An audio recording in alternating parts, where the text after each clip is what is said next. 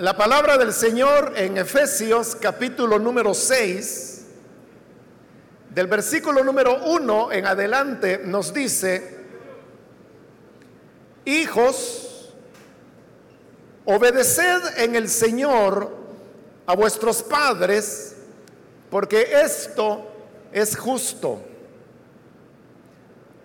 Honra a tu padre y a tu madre, que es el primer mandamiento con promesa, para que te vaya bien y seas de larga vida sobre la tierra.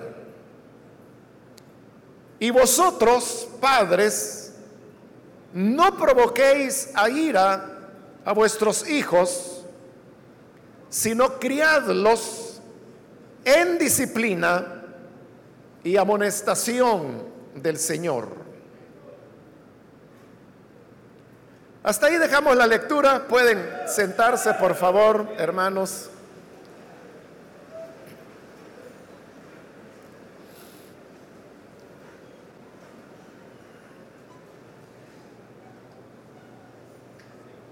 Hermanos, este día quiero hablarles acerca de una de las facetas importantes del hombre y es aquella aquel rol que desempeña como padre. Cuando los hijos nacen, obviamente es la madre quien les da luz y también la madre es la única que está facultada biológicamente para poder amamantar a los bebés. De tal forma que desde el momento del alumbramiento, se establece un nexo entre el niño y su madre.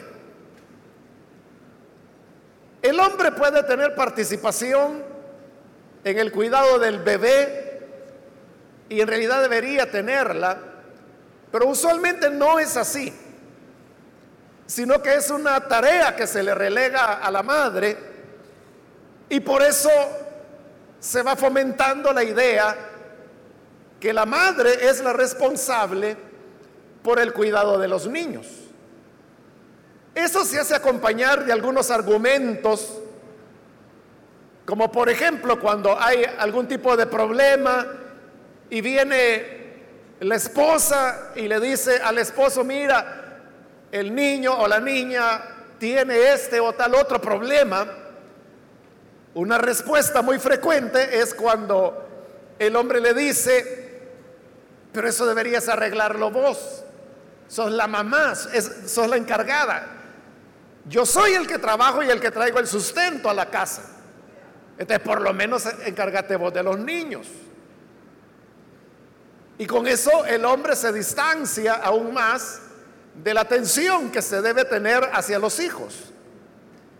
Y eso sigue siendo verdad aún cuando la madre también trabaja.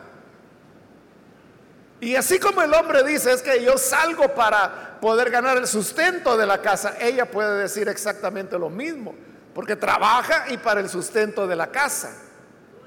Pero por el hecho de ser mujer, el hombre continúa diciéndole, tú eres la encargada. Esto va creando un vacío de la figura masculina, la figura del hombre, en lo que se refiere a la educación de los hijos. Y es así como el padre viene a ser como el gran ausente en la tarea de educar a los hijos. Y cuando digo hijos, pues me estoy refiriendo tanto a varones como a niñas. El hombre entonces se sustrae de la actividad por estas razones que he explicado. Sin embargo, cuando nosotros vamos a la palabra de Dios y leemos pasajes como el que en esta ocasión he citado, uno se da cuenta que la responsabilidad por la educación de los hijos, la Biblia la adjudica exclusivamente en el Padre. En pasajes como este que acabamos de leer, cuando dice padres, no provoquéis a ira a vuestros hijos, sino criadlos en disciplina y amonestación del Señor. Usted no va a encontrar ningún pasaje en las escrituras que diga madres críen a sus hijos de esta o de otra manera, o esposas hagan esto o lo otro con los hijos. Siempre la palabra de Dios adjudica la responsabilidad por la paternidad a los padres. Entonces, la labor de educar a los hijos en la Biblia es primariamente para el hombre. Y por eso le decía, es el tema del cual deseo hablar ahora, para que no vivamos de acuerdo a la corriente del mundo que adjudica la crianza, la educación y la formación de los hijos a la mujer, en tanto que el hombre se dedica a las cosas que a él le interesan, sino que debemos convertirnos a lo que la palabra de Dios nos enseña. Y lo que nos enseña es que somos nosotros los primeros responsables por la educación de nuestros hijos. Cuando el hombre no asume ese rol, entonces, aunque el hombre está allí y aunque él es el padre, es como que si todo el tiempo estuviera guardando silencio. El silencio del vacío que deja el abandono de su responsabilidad en la formación de los hijos. Ese vacío o ese silencio, esa ausencia, provoca un vacío emocional en los hijos y también un vacío espiritual. Y esa es la realidad de la inmensa mayoría de hogares, de creyentes, de evangélicos y de miembros de nuestra congregación, que son como el personaje ausente dentro del hogar y sus hijos mientras tengan edad como para que usted pueda influir en ellos y traerlos a la iglesia, continuarán experimentando ese vacío emocional y ese vacío espiritual que representa el papel de un hombre que está pero que no está, que nunca toma una actitud diligente en la formación de sus hijos, sino que todo el tiempo está dejando esa tarea a la madre, cuando la Biblia nunca se la adjudica a la madre, sino que al padre. Ese vacío, esa ausencia que se deja, produce conflictos emocionales, conflictos espirituales en los hijos. Y no es posible que como hombres nosotros continuemos dejando que la educación esté en manos de la madre y echándole la culpa a ella cuando las cosas salen mal o cuando los hijos no están rindiendo en los estudios como debieran o no están actuando con una conducta que quizás es la que anhelamos pero que como hombres no hemos hecho nada en nuestro rol de padres para poder contribuir a esa formación que sí quisiéramos en los hijos, pero que dejamos que sea la madre quien la haga totalmente, ausentándonos nosotros de una manera definitiva de la educación de los hijos. El pasaje comienza hablando en primer lugar a los hijos, diciéndoles, obedeced en el Señor a vuestros padres, porque esto es lo justo. Y este es un versículo que a todo padre le agradaría y que diría, sí, yo creo que ese es justo. Que todo hijo obedezca a su padre. Está bien, eso deberían enseñar en la iglesia. Quisiera que mi hijo leyera este versículo y que viviera de acuerdo a él. Está bien, está bien que tengamos ese deseo, pero ahora la pregunta es, ¿de dónde nuestros hijos aprenderán a obedecer a sus padres? ¿De dónde lo van a aprender si no se les enseña? No basta con que uno diga, bueno, ahí está escrito en la Biblia. Entonces yo lo que voy a hacer es que lo voy a anotar en un cartelito, en un papel, y se lo voy a pegar en la puerta de su habitación.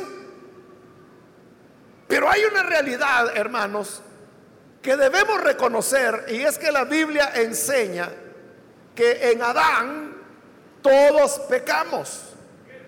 Y consecuentemente, como lo dice Génesis capítulo 6, la intención del hombre es de continuo solamente al mal.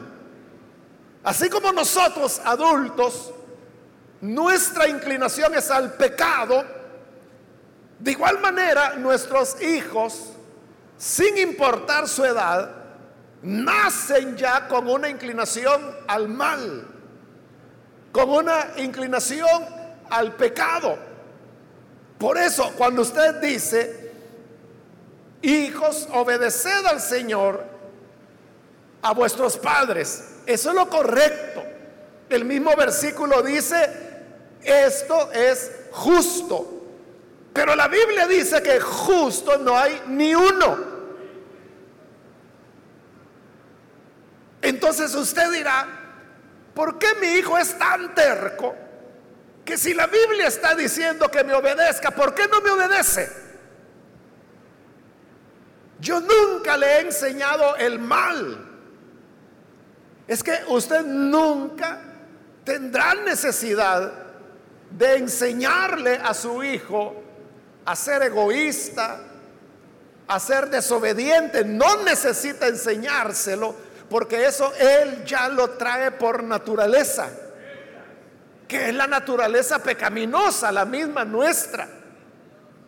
Usted no tiene que decirle a su hijo, mire hijo, cuando algo no te agrada, pues tú levanta la voz, habla fuerte y si es tu mamá, pues también.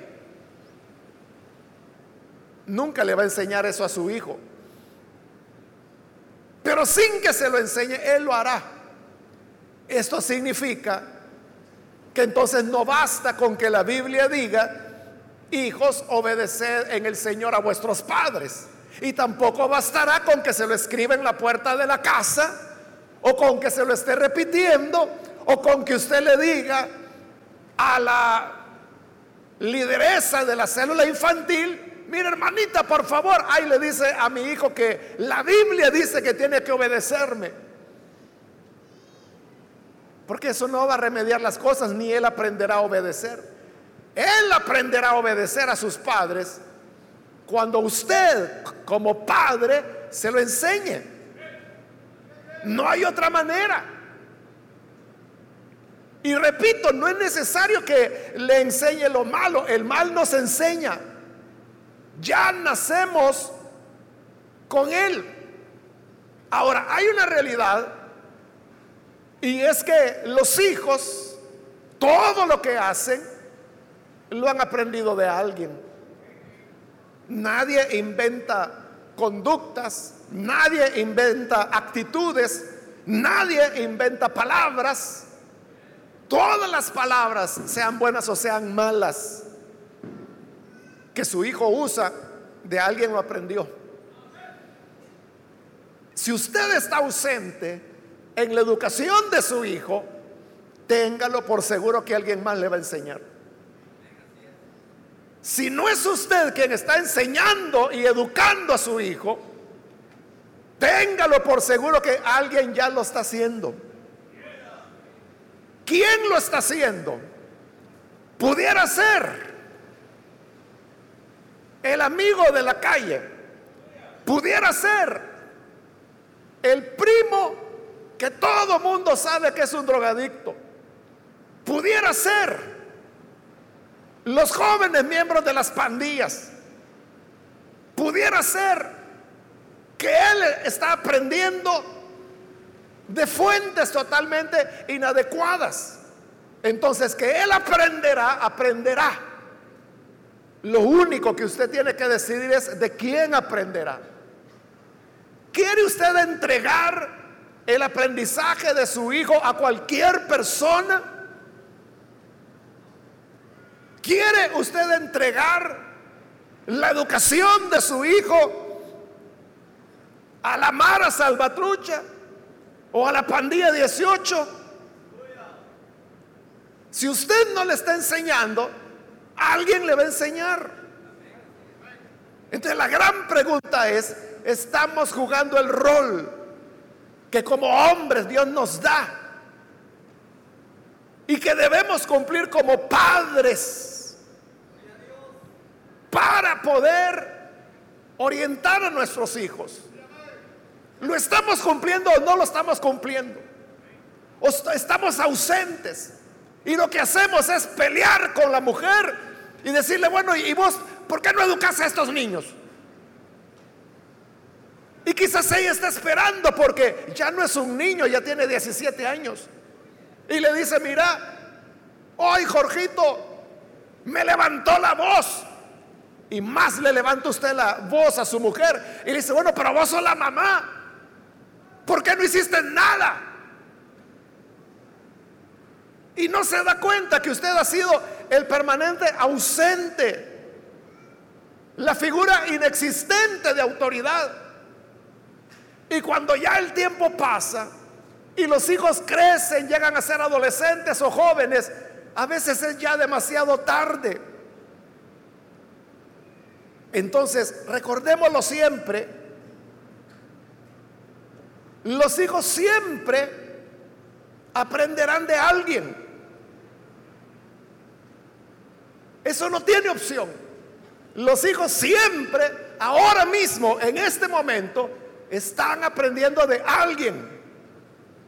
Lo único que está en juego aquí es, ¿serás tú de quien aprenderán o lo vas a delegar a otras personas para que sean los que les enseñen. Y lastimosamente los que se prestan a enseñar no son las personas buenas, son las personas malas. Luego usted dirá, es que yo nunca le enseñé a mi hijo a usar marihuana, es que yo nunca le dije a mi hijo que se hiciera borracho.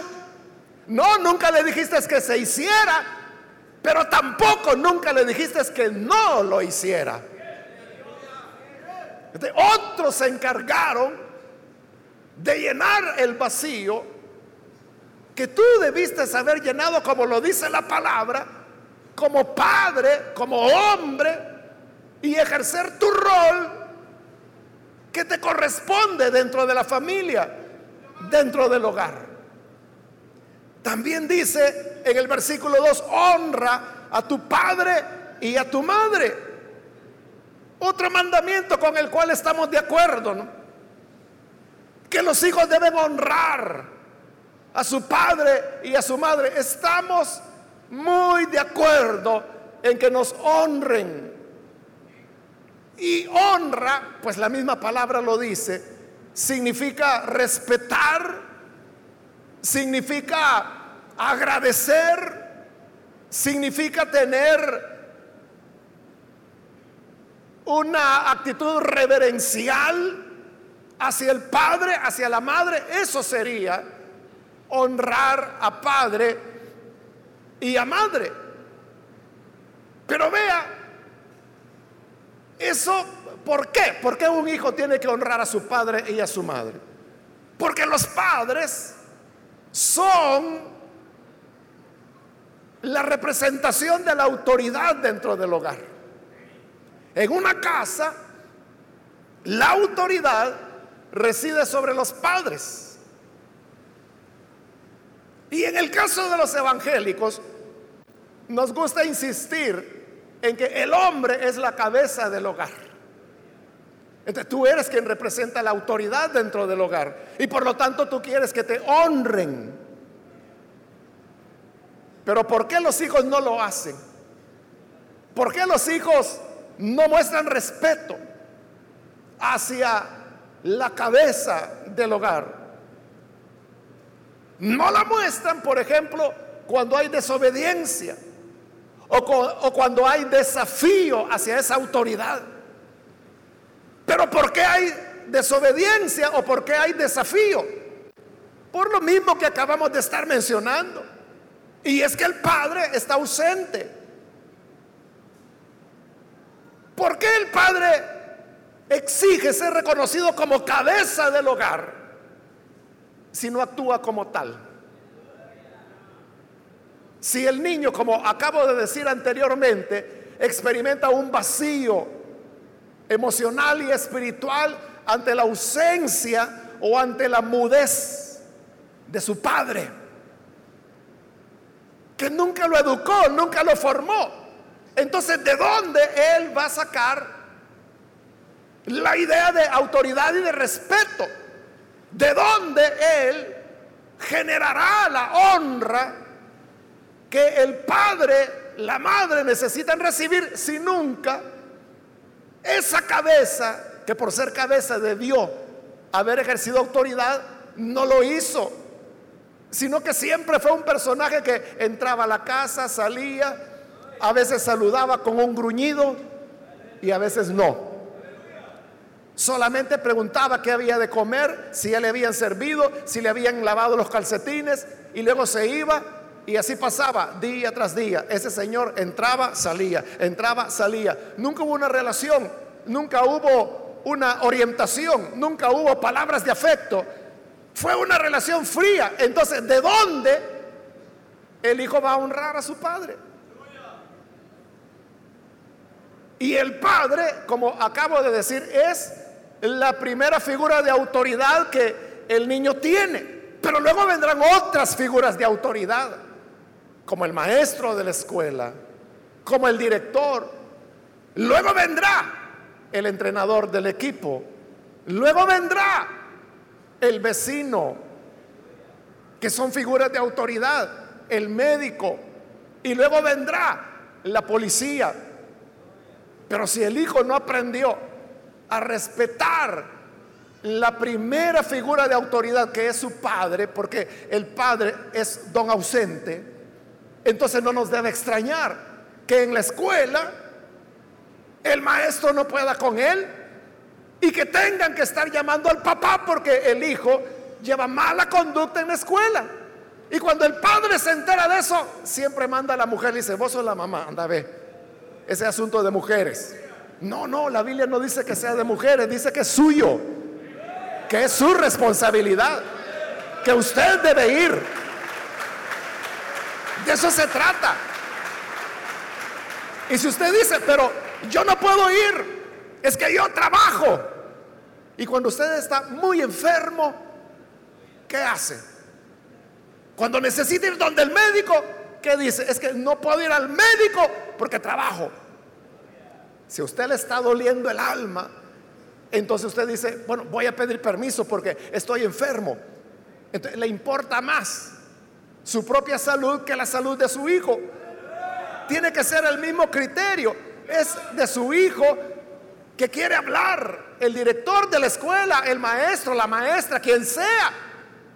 Si a usted no le importa, otra vez está fomentando la idea del vacío. Entonces ya no es solamente a usted a quien no lo está honrando. Ya no solamente es a usted a quien no le obedece, ya no le obedece al maestro, ya no le obedece al director. Por lo tanto, no va a obedecer a los vecinos. Quizás el señor de al lado, que ya es un anciano venerable de 70 años de edad, le dice a Jorgito, mira Jorgito, no está bien que andes con esos amigos. Y Jorgito le responde, viejo metido. ¿Y usted qué tiene que ver? Con que ni mi tata me dice nada. ¿Y usted quién es para estarme diciendo algo? Y lo deja humillado al ancianito. Ya no lo respeta. No hay respeto a la mujer, no hay respeto al anciano, no hay respeto al profesor, no hay respeto al, director. Entonces pronto no habrá respeto a la policía. Y entonces es cuando vienen los delitos y entonces es cuando comienzan a meterse en problemas y al meterse en problemas comienzan a arriesgar sus vidas. ¿Y qué pasa entonces con esos hijos?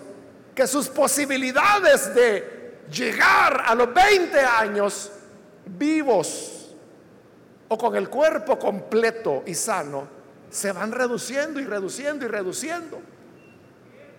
La vida se acorta. Y por eso es que cuando el Señor dio este mandamiento, honra a tu padre y a tu madre, añadió una promesa. Y la promesa es para que te vaya bien y seas de larga vida sobre la tierra. ¿Cuándo es que las personas tienen larga vida? Cuando respetan a su padre, a su madre, al maestro, a la maestra, al médico, al vecino, al policía. No es una señal de valentía desafiar a la policía o al ejército. Es una señal de sabiduría apartarse del mal. Porque en eso consiste el temor de Dios. Pero cuando la persona, el padre, nosotros no nos esforzamos para que ellos aprendan entonces es cuando los niños se descarrían. Ya alguna vez, hermanos, aquí desde este púlpito, les he compartido como con alguna frecuencia eh, voy a los penales. Bueno, hoy, hoy no se puede con esas tales medidas extraordinarias, ¿no?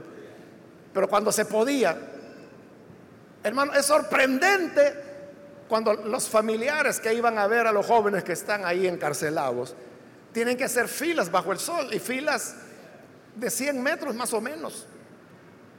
Y como le he dicho, todas las personas que quieren entrar, todas son mujeres. No hay hombres. Yo no le puedo decir que no hay ningún hombre que vaya a visitar a un joven que está preso, no se lo puedo decir. Lo que sí le puedo decir es que yo nunca he visto a un hombre haciendo fila. Siempre son mujeres, siempre son las madres. Es decir, siempre el patrón de la figura ausente está presente en las filas de los familiares que quieren ir a ver a los hijos que están presos. ¿Y quién es el ausente? El eterno ausente. El Padre. No será, hermanos, que precisamente porque el Padre siempre está ausente, es que los hijos están ahí presos.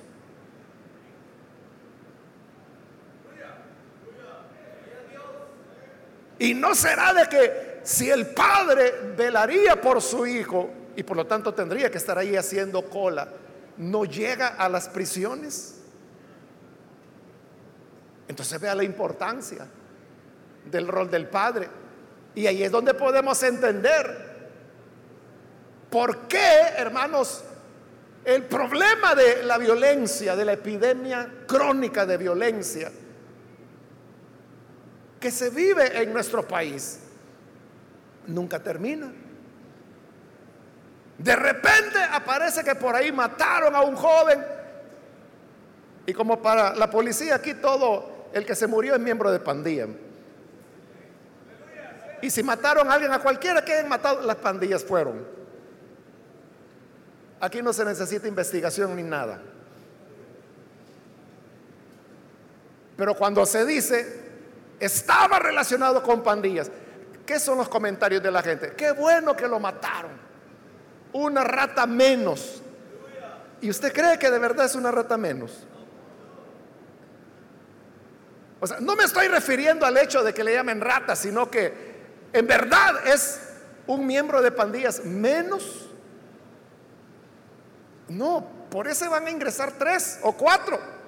Entonces, si la gente tiene la esperanza de que así poquito a poquito nos vamos a ir deshaciendo de ellos, los vamos a ir matando Usted todavía no ha entendido lo que ha sucedido en los últimos 20 años en el país. Porque mientras más ocurre eso, más y más jóvenes surgen. ¿Y de dónde surgen? De hogares donde el padre es menos que fantasma. Porque el fantasma por lo menos hace ruido. El fantasma por lo menos asusta. Pero usted ni huele ni hiede dentro del hogar. Es nulo totalmente.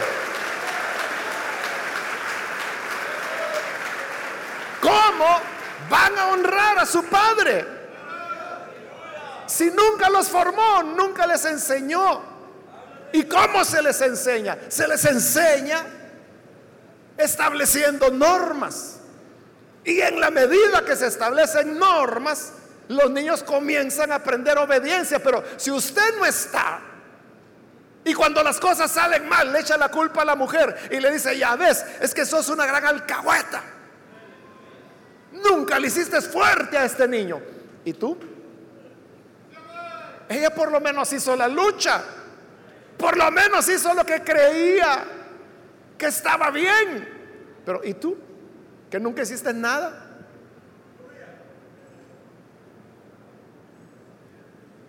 Entonces,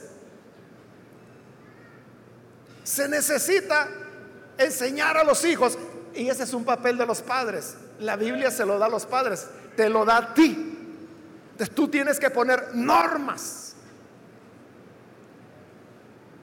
Hace poco se hizo en los Estados Unidos un estudio interesante que mide la relación de los niveles de criminalidad que hay en las ciudades con la hora hasta la cual los padres le dan a sus hijos permiso de que lleguen a casa. En aquellas ciudades donde lo más tarde que los padres les permitían llegar a los hijos eran las 10 de la noche, los niveles de delincuencia estaban controlados. Pero en aquellas ciudades en donde los padres permitían a sus hijos volver a casa después de las 10, y eso podía ser las 2 o las 3 de la madrugada, son las ciudades donde mayores niveles de criminalidad hay. Entonces yo le pregunto, ¿usted sabe a qué hora su hijo vuelve a casa? Para que no tuviera que despertarlo y refunfuñando usted tener que levantarse para abrirle la puerta al muchacho, le dijo, mira, mejor ahí te doy la llave para que no lo moleste, porque usted está roncando y no quiere que le interrumpa su ronquido. usted no sabe si apenas llegó a las 4 de la mañana o si cuando usted despertó a las 6 de la mañana, él tenía 15 minutos de haber llegado a la casa y a dónde pasó toda la noche y en qué lugares en nuestras ciudades se puede pasar a las 3, 4 de la mañana, con qué clase de gente. No me diga que en vigilia estuvo el muchacho, ¿no?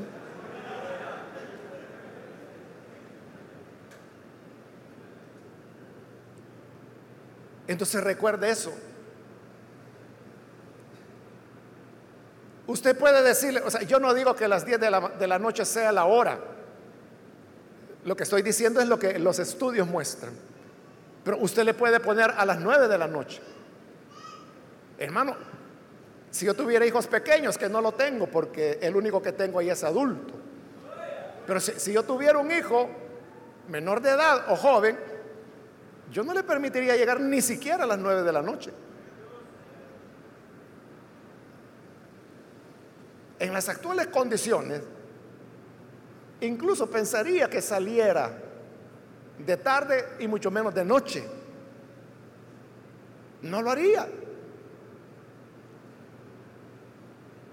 Y si alguna vez su hijo le dice, ¿y yo por qué tengo que estar en la casa a las ocho y media cuando todos mis amigos pueden llegar a las once. Entonces usted puede decirle, porque eres mi hijo y porque te amo y porque quiero lo mejor para ti. Por eso tienes que estar aquí a las ocho y media de la noche.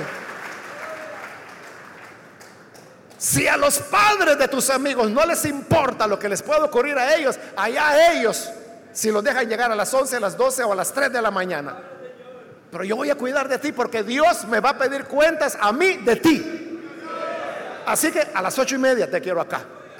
De cuando usted comienza a establecer normas, es cuando su hijo aprende a reconocer autoridad. Y cuando reconoce autoridad, ahí es donde la honra comienza a desarrollarse. Como lo dice Hebreos, que nuestros padres terrenales nos corregían de acuerdo a su criterio. Pero luego nos dábamos cuenta que esa disciplina era para nuestro provecho, para nuestro bien. Hermano, si usted está aquí y está vivo, probablemente su padre fue una persona estricta, que lo levantaba a las 5 de la mañana. A las 5 de la mañana ya ponía todo volumen el mensaje de la restauración.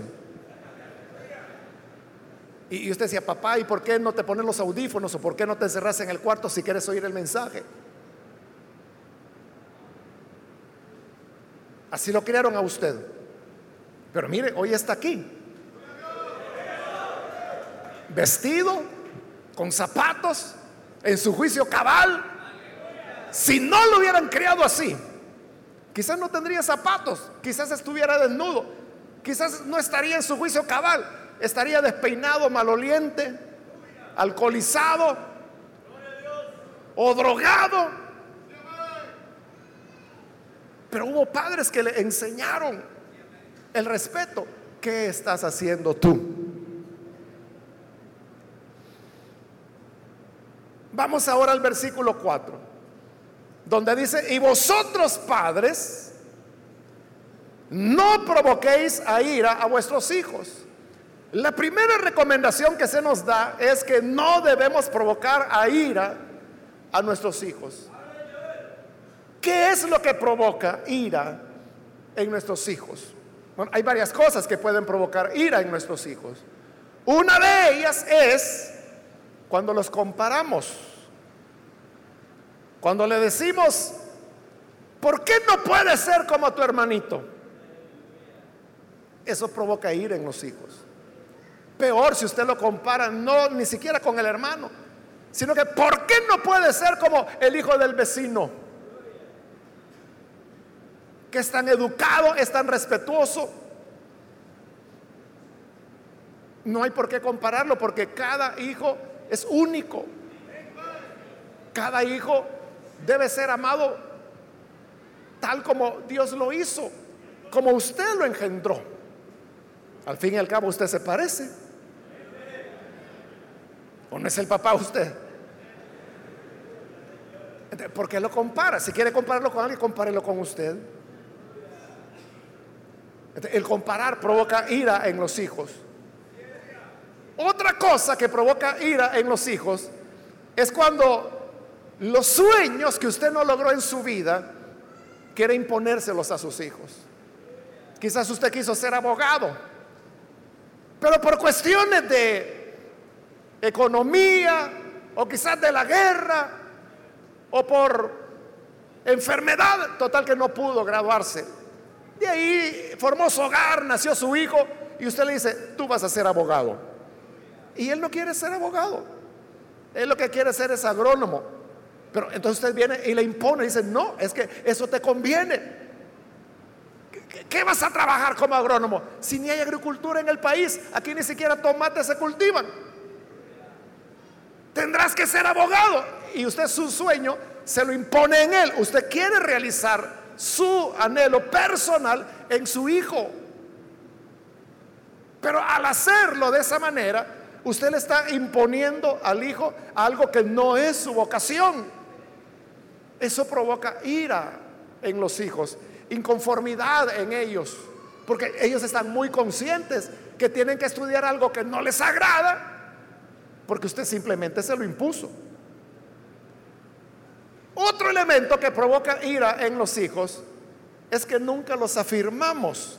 Es decir, nunca los felicitamos cuando ellos hacen algo bueno, sino que solamente ese papá mudo, fantasmal, esa figura ausente, que da igual si está o no está. Resulta que cuando viene a hablar, viene a hablar solo para decirle al hijo que es un inútil, que es un mal estudiante, que nunca va a llegar a ningún lado. Ya te voy a ver de aquí a unos años con un canasto vendiendo tomates allá en el mercado.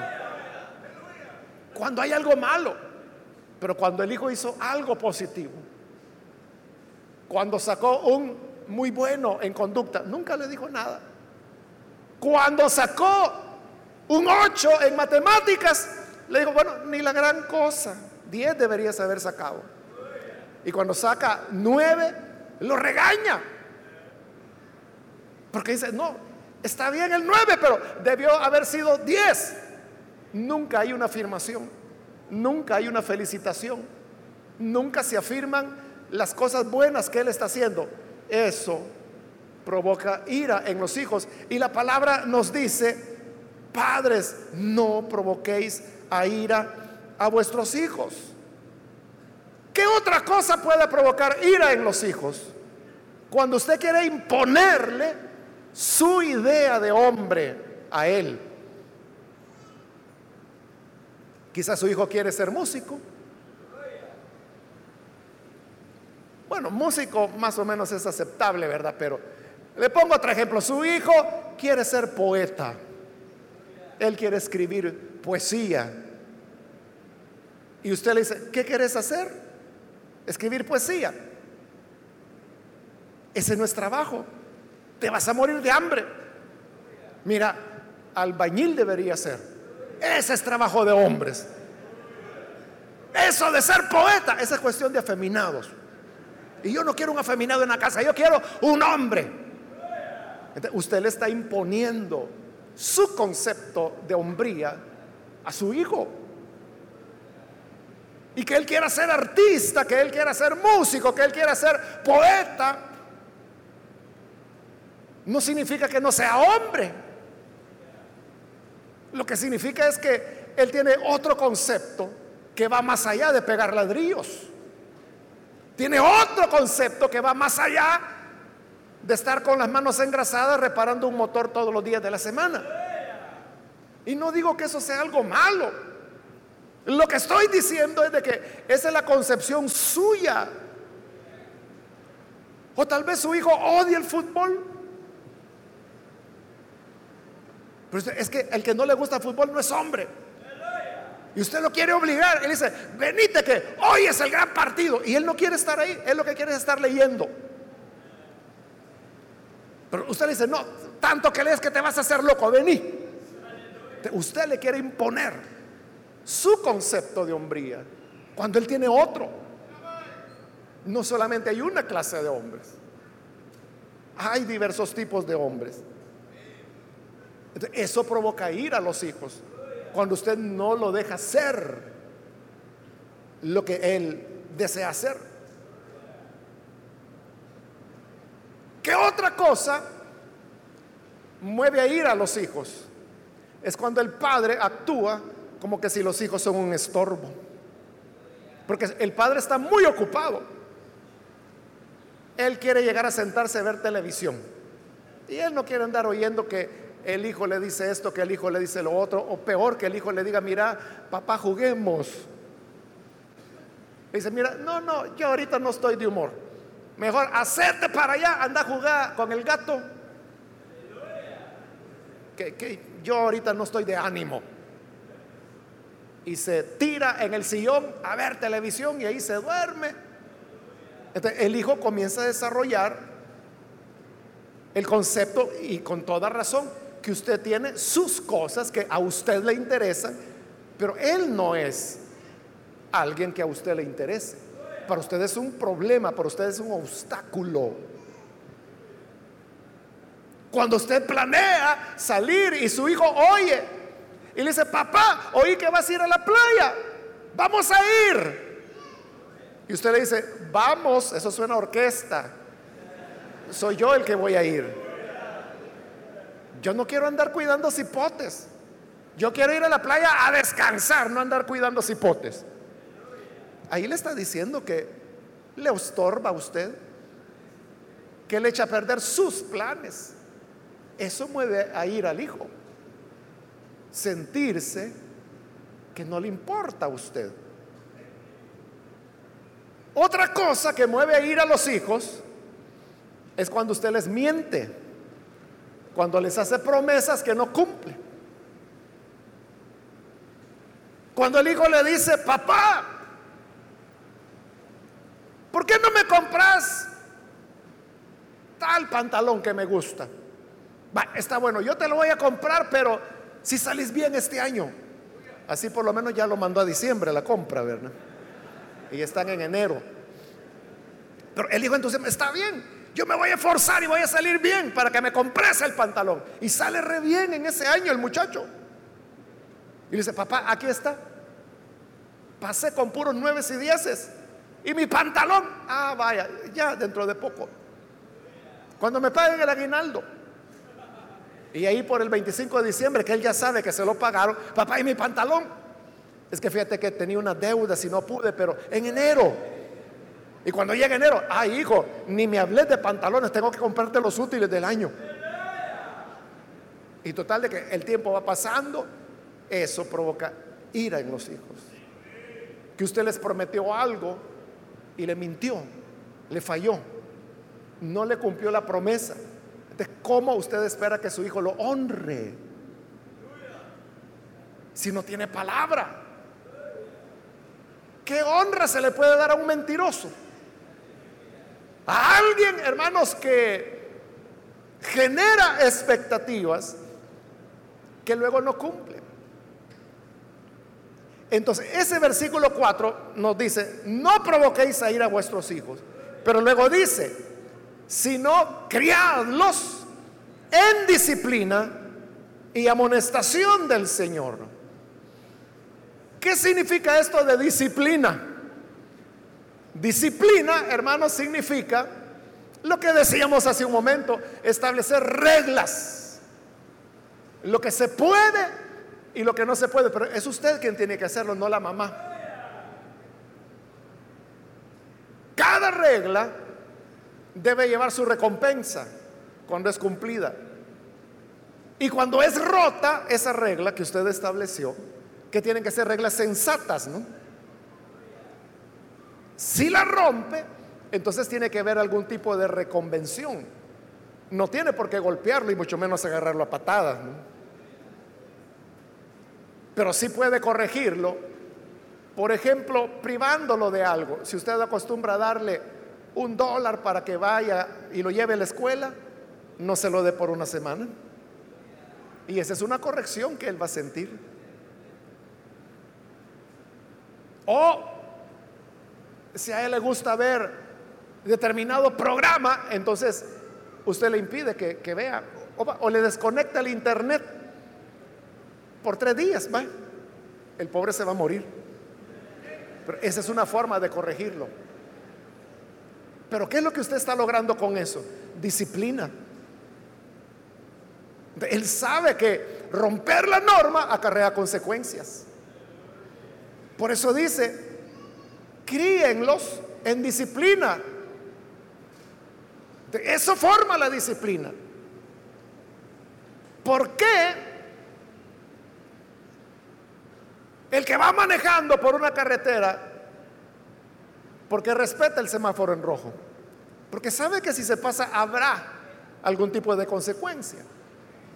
Usted sabe que hay irracionales que a veces van manejando los vehículos y no les importa y se pasan.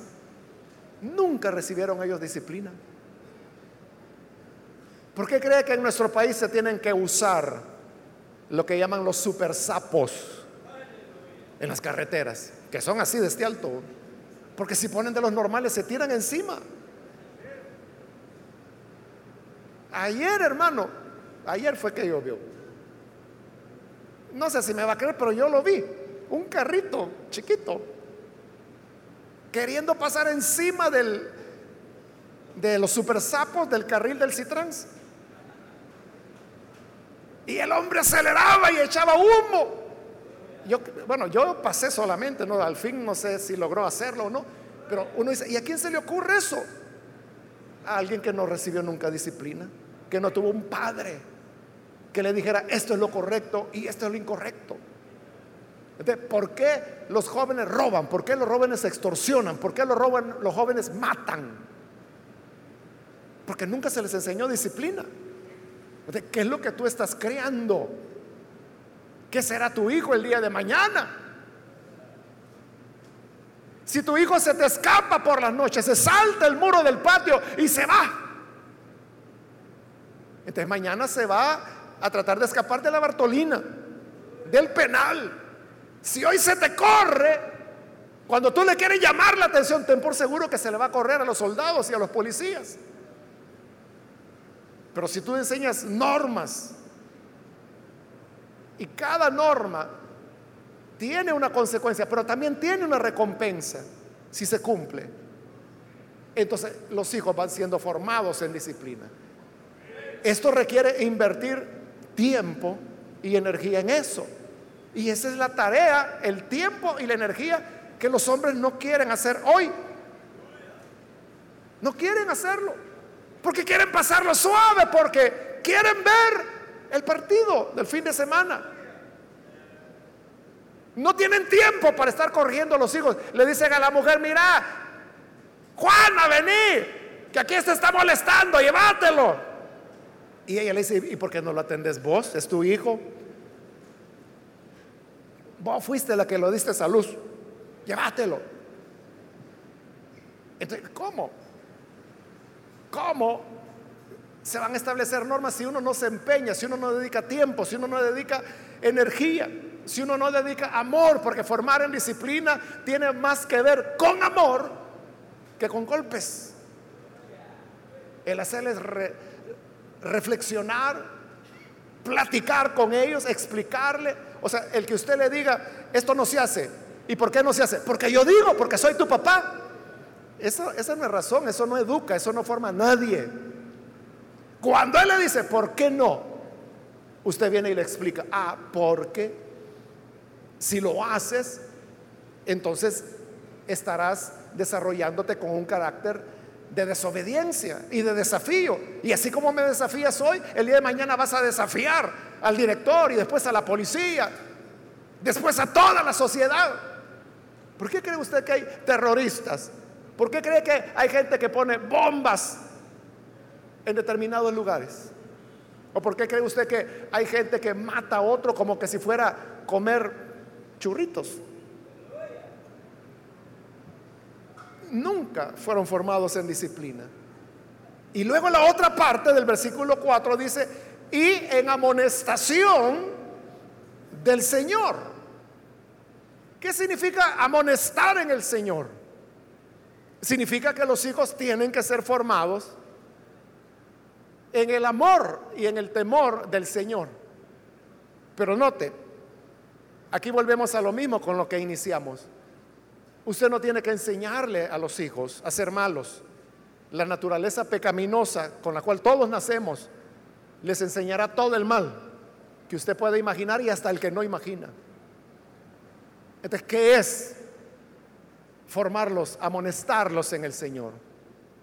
Es que usted les pueda instruir en lo que es positivamente correcto. Y eso es a través del ejemplo. La Biblia nos habla de un hombre que también fue padre. Él se llamaba Elí. Y él fue sumo sacerdote en Israel. Y como sumo sacerdote, él era muy entregado. Bueno, vivía en el templo. Ahí vivía él y ahí vivían sus hijos también. Igual, usted no es sumo sacerdote, pero quizás es muy fiel en venir a la iglesia. Siempre está aquí. Es diácono, es líder. Y eso que ya pasó por ser supervisor. Realiza actividades, viene al culto, recoge a los hermanos, los lleva de regreso, le paga el bus. Pero cuando llegan a casa no los deja tranquilos y todavía está organizando reuniones de oración y que ahora vamos con los jóvenes y que ahora con las mujeres y que ahora con los hombres. Total de que todos los domingos la gente no puede estar con su familia porque usted siempre les está montando actividades. Y usted pasa ocupado, ocupado, ocupado. Así era Elí. Las 24 horas del día estaba en el templo, sirviendo al Señor, ofreciendo sacrificios. Pero él tenía dos hijos. Nunca tuvo tiempo para sus hijos. ¿Y qué pasó con los hijos de Eli?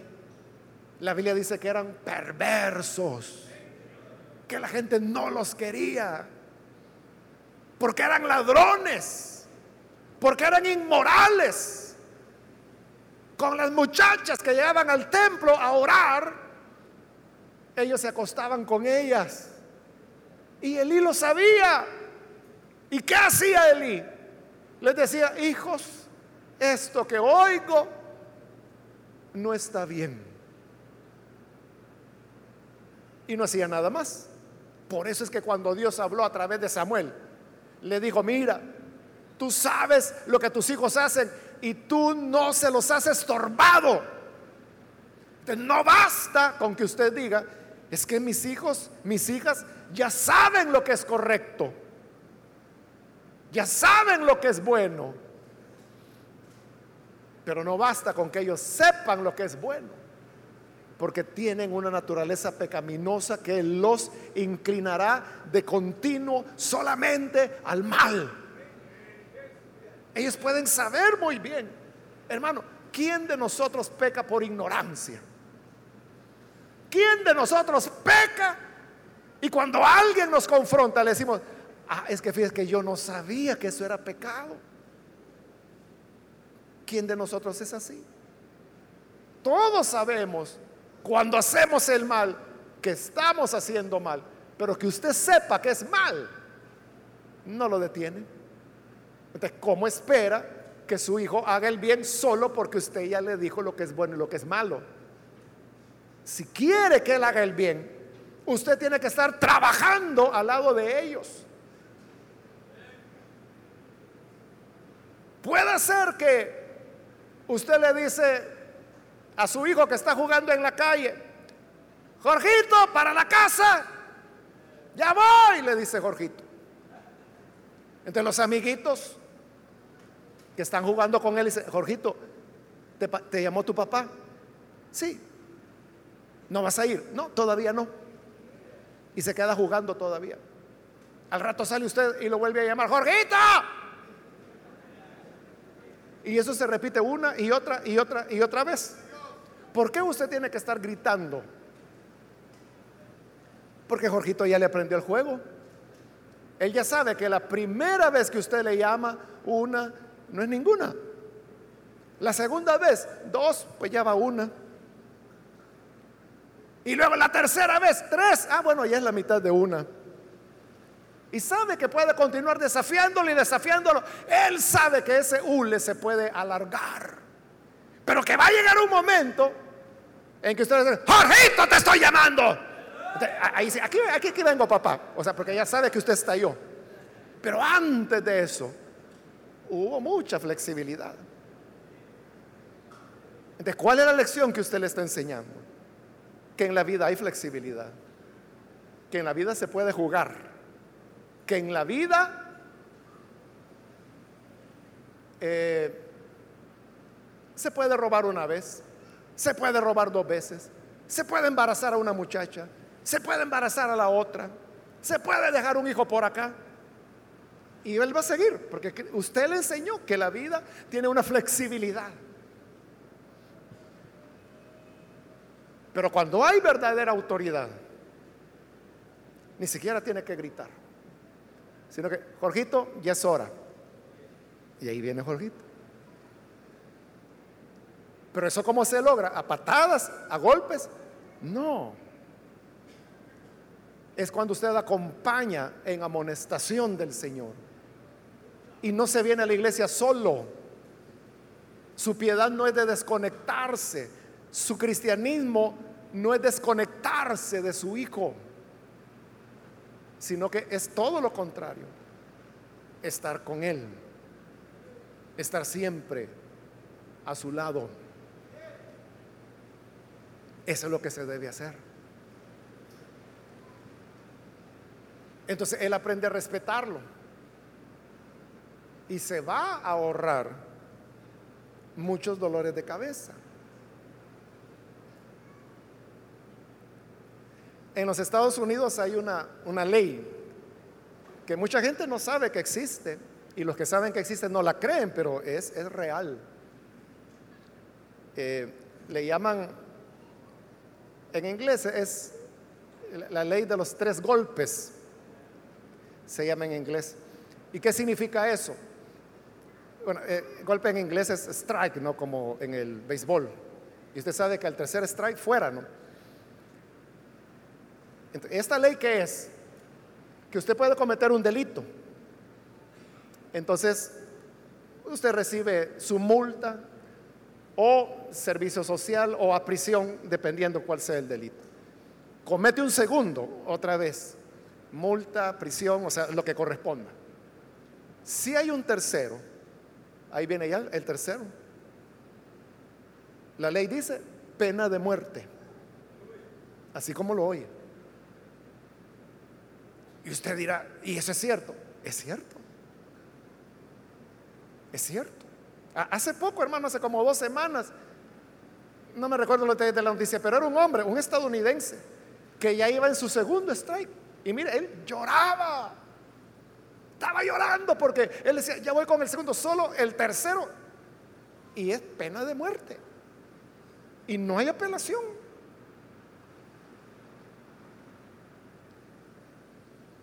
Eso es la no flexibilidad, esa es la realidad de la vida. Yo supe de una salvadoreña que por andar jalando gente mojada, él era residente, ella era residente, pero se estaba llevando gente de aquí y ya la habían agarrado dos veces, ya estaba en su segundo strike. Y seguía queriendo llevar más gente. Tengo años de no saber de ella, pero si la detienen la tercera vez, dígale a Dios. Y ella lo sabe. Los jueces mismos les dicen, segundo está, tercero y para afuera, para afuera de este mundo. Esa es la vida. Entonces, no podemos estar, vení para acá, ya voy. Esa es falta de autoridad. Eso habla de tu ausencia, de tu vacío. Entonces que Dios nos ayude a ser hombres en el hogar. Amén. Que no seamos hombres solamente de, palabra, ¿verdad? O, de, de desafío, de camisa abierta y pecho peludo, sino que cumplamos nuestro rol de hombres dentro del hogar, con nuestros hijos, con nuestras hijas. ¿Puede decir amén a eso, hermano?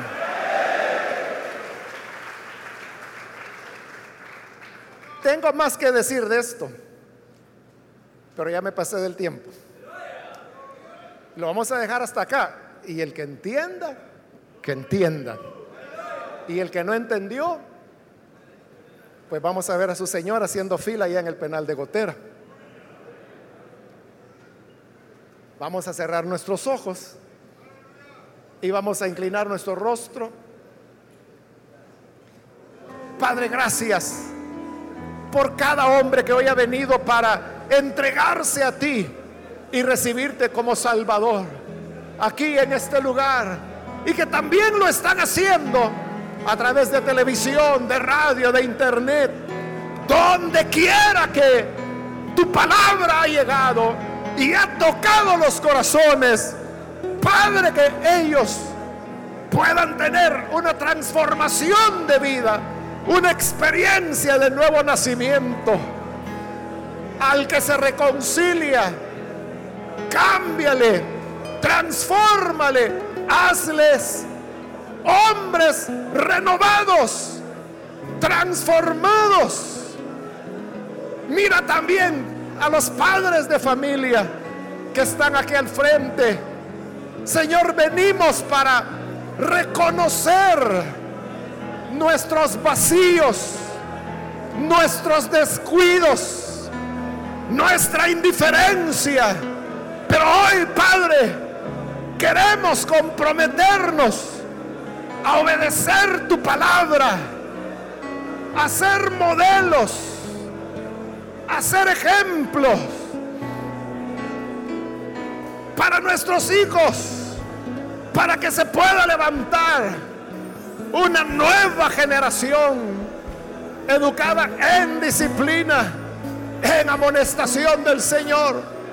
Perdónanos por esas veces que los movimos a ira.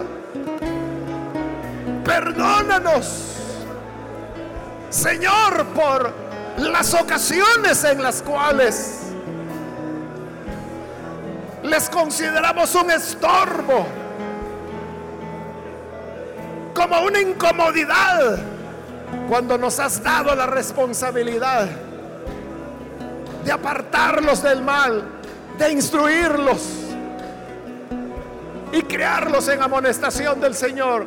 Bendice a cada hombre que está acá, los que están enfrente, los que están en las sillas, todos los que están escuchando, pero que hoy se unen en esta oración, en este clamor. Padre, haz de ellos modelos, ejemplos, para que los hijos puedan imitarles, sabiendo que están imitando el bien, que están imitando lo correcto asumimos nuestra responsabilidad. A ti, Padre, hoy rendimos lo que somos y ayúdanos a ser responsables. Padres dedicados, padres presentes, padres que asumen la responsabilidad primaria por la educación de sus hijos. Gracias Señor te damos por tu grande amor, por tu misericordia. Aleluya, qué bueno es el Señor. Amén, gloria a Dios.